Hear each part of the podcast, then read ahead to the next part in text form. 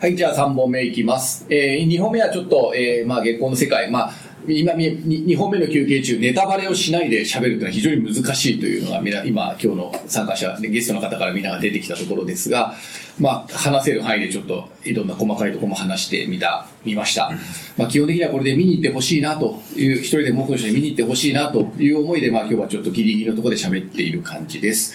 じゃあ3本目、一応まあ、あの、3本目としては、まあ、この月光をより多くの人に、まあ、見てもらうためにはどうしたらいいのか、みたいなところを、まあ、一足先に見せてもらった我々としてはちょっと考えなければいけないのだ、いけないのではないかというふうに思っています。まあ、あの、ネット情報とか見ると、まあ、学校の先生とかね、まあ、そういう人が見た方がいいんじゃないか、みたいなのはありますけど、まあ、関係者プラスアルファね、より一人でも多くの人に月光を届けるためには、どうしたらいいのか、みたいなところをちょっと、えー、話ができたらな、3本目はその辺の話ができたらなというふうに思います。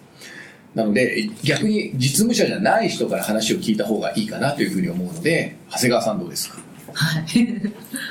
そうですね。フォトグラファーの立場で。フォトグラファーの立場で行くと、私が今そのテーマで撮ってる場合はやっぱ知らない人に知ってほしくてやってるので、多分映画っていうのも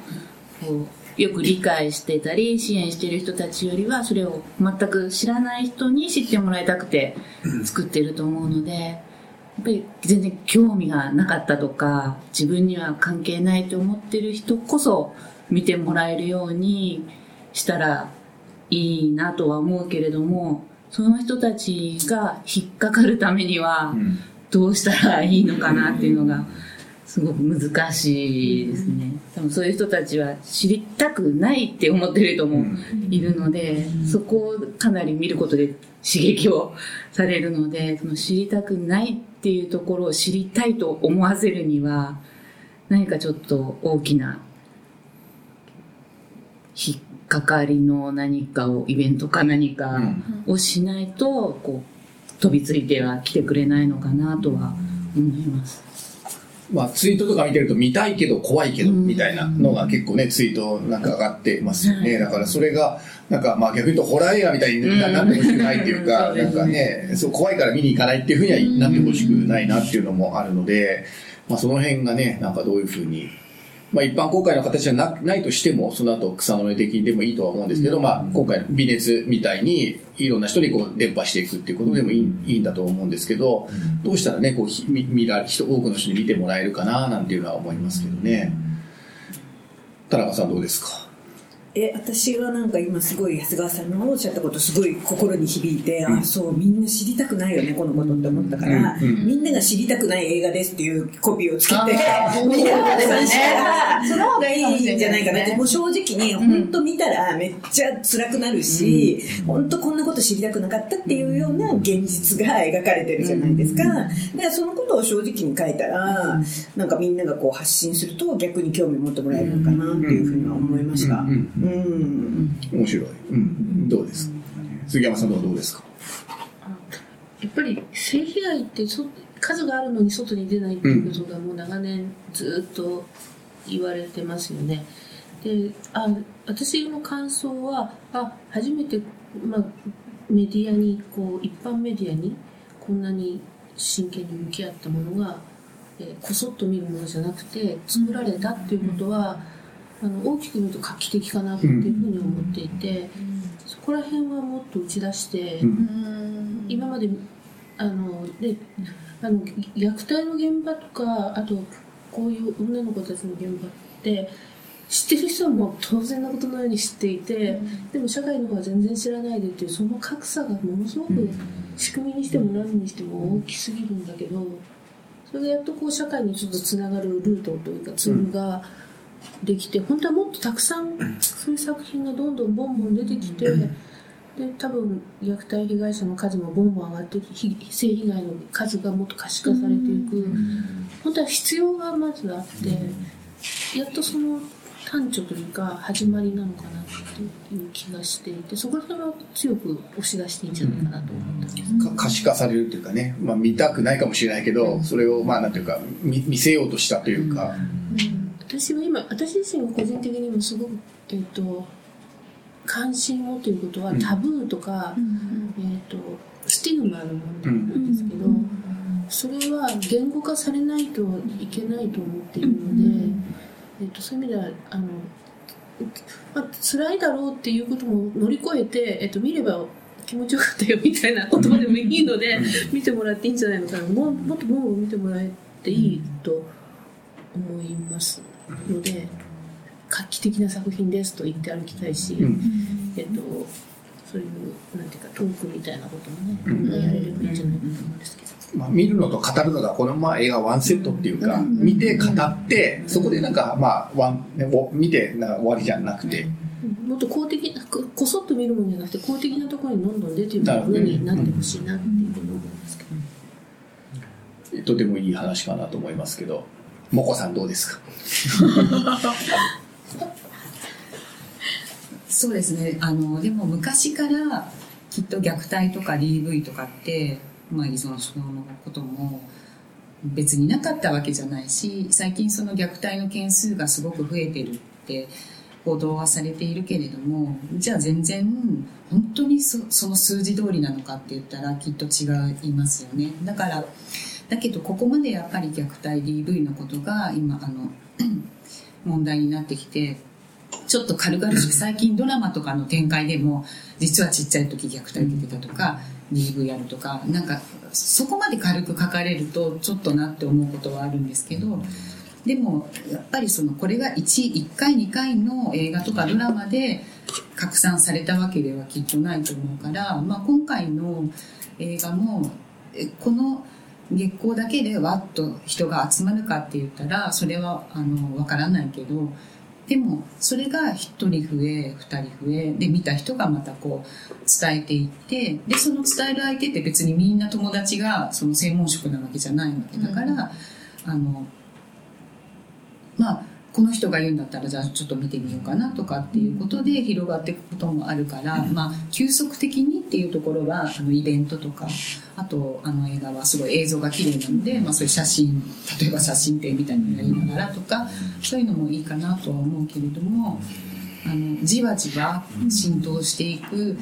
ぐらい大事にしなくちゃいけないテーマかなっていうふうにもちょっと思っています。ナミさん、その辺は、えーとまあ、さもう可視化されるっていうところについては、まあ、ご自身も今そこは自分で、まあ、性被害のことを訴えているわけですけど、その辺は当事者としてはどうですか、こう可視化、今、分かられていくっていうことについては。そうですね、分かりやすい映像だったと思います。うん、また、そうですね、あと、まあ自分の体験以外のことでその相談を受ける上で当事者ではなくってまず当事者が相談する時にいきなりこう相談センターに来るわけではなくてまず友達とかと彼とかに相談することが多いと思うんですけどそういう当事者の周りにいる人もこう見ていただくと当事者がこういうふうになんだこう困っているとかこういう症状を起こしやすいっていうのが割と分かりやすいんじゃないかなって思いますね。なのでいろんな意味でもあの見ていただけると 割と理解につながりやすいんじゃないかと思います。実方さん今大学の先生で若い学生に教えてますけど若い学生は今映画を見ますか？見てると思うんですけど私よりかは少ないと思う。んですけど見てると思うんですけどだからなんかでもこうアイデアを皆さんおっしゃられてるみたいになんかこう知る機会がないと、うん、なんて言うんでしょう見ないじゃないですか。で私も見てて思ったのはで映像が綺麗だしなんかなんですかねストーリーとしてちゃんとよくできてるんですよね、でなんかあまりこう言えないのかもしれないですけど例えば最近学生に教材で見せたりするような当事者の方、まあ、ホームレスの方だったりとか精神障害の方が発症するまでのプロセスを追ったようなドキュメンタリーみたいなのをあのこの間もなんかあの記念の企画とかでやったりとかをしたんですけど、うん、クオリティが段違いなんです。こっちの方が全然よくって、うん、なんていうのかな。なんか知ってもらうきっかけの入り口としてこういうものがやっぱあるっていうことはすごく意味があるなと思ってそれがちゃんと見れるものプロがちゃんと作ったものとして存在してるっていうことは大きいなっていうのは正直思ったところです。ね、だからなんかいろんな人に見てもらえるっていう、うん、若い人って結構影響を受けやすいので、こういうの見てくれてあそういうことなのかみたいな感じでこう理解してもらえるとさっきなんか前の話の時にも出たようにそのエキセントリックな行動をとってるっていうことが単に変な人っていうカテゴリーで終わるっていうところには多分とどまらなくなるような気は確かにしました。理解を深めていくきっかけというか、まあね、それはまあレクチャーとか文章だけじゃなくて映像の力っていうのはね、やっぱりまああるから。澤、うん、さん弁、弁護士の世界ではどうですか？これは広く見られるかな。まあ、弁護士の世界では見られると思うは思いますね。犯罪被害者関係の対策やってる方々には見てもらいたいと思いますし、で自分私この映画あんまりその拡散させるっていうことについてよりも、うん、今までその性被害について考える素材となるものってなかなか文字だけでイメージが使えるんじゃないかをこれはある意味その映像で可視化した素材だと思うんですよね。だからいろんな人に見てほしいんですけど考えるために見てほしいっていうのがちょっとあって、うん、最近ちょっと、まあ、児童虐待自分の専門なんでちょっと思うことがマスコミがやたらと児童虐待を報道する時って全部警察の護送車で送られてるシーンなんですよ。そうそれでどうも虐待イコール犯罪みたいなね。そういうような風潮がかえって広まってる感がすごい危機的だなと、むしろその家族の機能不全的なところにもっとクローズアップす。るような報道してほしいんだけど、そういった報道がされていないという意味で、だからこの映画もそういった意味で拡散するっていうことはちょっと私危惧的で、なるほどね。ある意味この映画を見ていろいろ考えてみたいとかいう人に、関心がある人にこそ広く、あの、じわっと広まっていくといいかなと思うんですよね。今の佐賀さんとてもいい問題提起だと思いますけど、その辺のマスコミの問題というのはまあ、杉山さんとか田中さんとかどうですか？今、田中さんがギャンブルのことでも結構ね、その辺は。いや本当にあのステレオタイプな報道がすごく多くて、うん、いい迷惑だなといつも思っていて、うん、やっぱりギャンブル依存症っていうともう生活保護もパチンコに使ってしまうとか、うん、あとはなんていうかもうホームレスになって何もかも失って横領事件を起こしてみたいななんか目に目隠し入れられて暗く報道するっていうことがまあほとんどなんで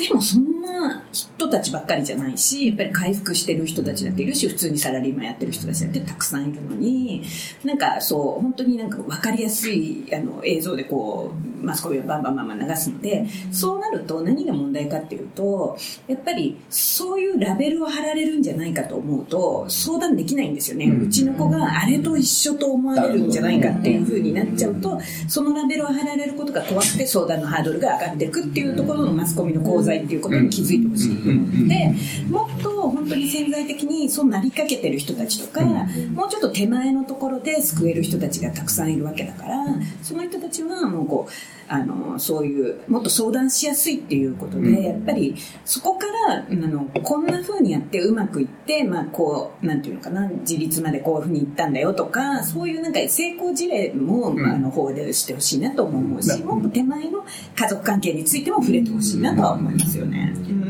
確かに私、虐待の実務に行くとまさに同じですよね。あのマスコミの人とは違うっていうことですごい線を引く人たちすごいって、私のとこじゃなくていいから、あああいう人たちのとこに行きなよっていうふうに言われることが結構多い。でもまあ苦しんでるの同じなんじゃないのってあの、まあ、そういうふうには言いませんけどでもあなたもとても大変なんじゃないんですか？っていうふうに私は現場では言うんですけど、そういうことですごくこうなんていうの線引きさっき今言ってた線引きというか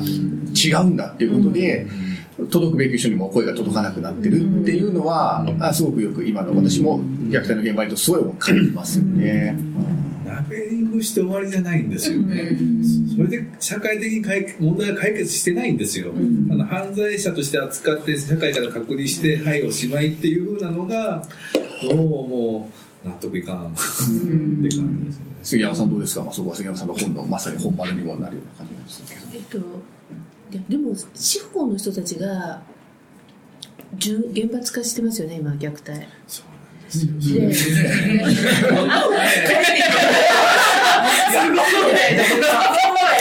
で、いいですね。だから、司法が、まあ司法って特に検察庁と府庁庁とか警視庁が、その、児童虐待についてどんどん積極的に取り組んでいくっていうのは、私はもうずれてると思うんですよ。いや、私、積極的に取り組んでいいけど、まあ、なことをこれで言っていけないかもしれない終わったら言いますギリギリ。なんかね、違和感が。捏造しないでほしいとなるほど。思いますよ。なるほど。まあだから行き過ぎてる感はあり行ますき過ぎてるっていうか、事実を知らないまま虐待っていうのは犯罪であるというイメージを、司法の人ももしかしたら、持っていらっしゃいませんかっていう質問を投げたい時があって、現場の方たちは、まあ、日々現場で見てらっしゃるし、苦労してらっしゃるから、どういう仕組みか分かってるけれど、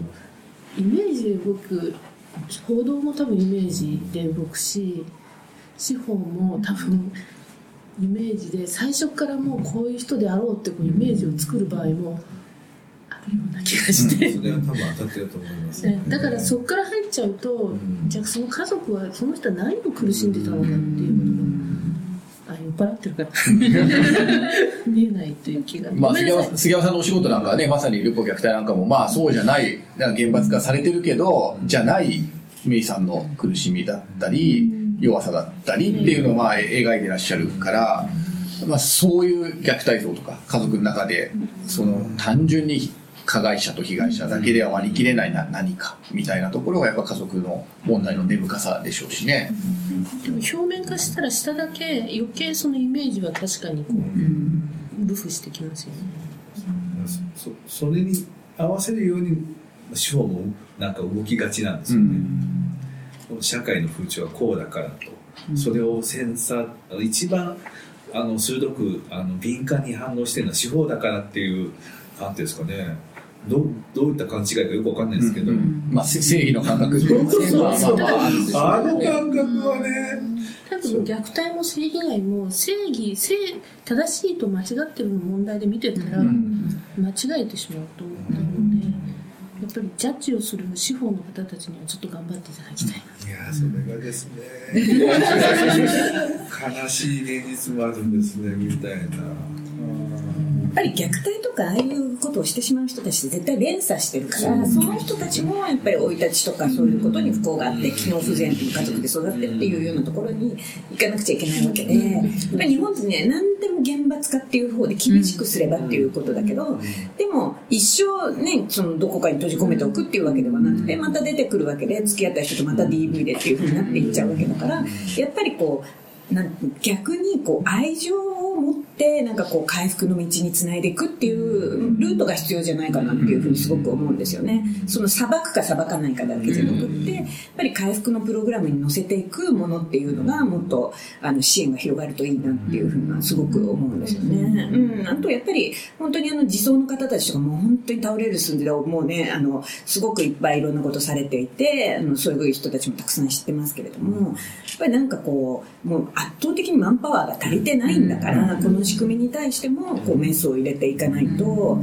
いけないんじゃないかなっていうふうにはすごく思ってます。なんか何の権限もないのにやることだけどんどん増えて書類はいっぱい書かされてみたいなこの今の仕組み自体がこううまく全然機能してないような気がするんですよね。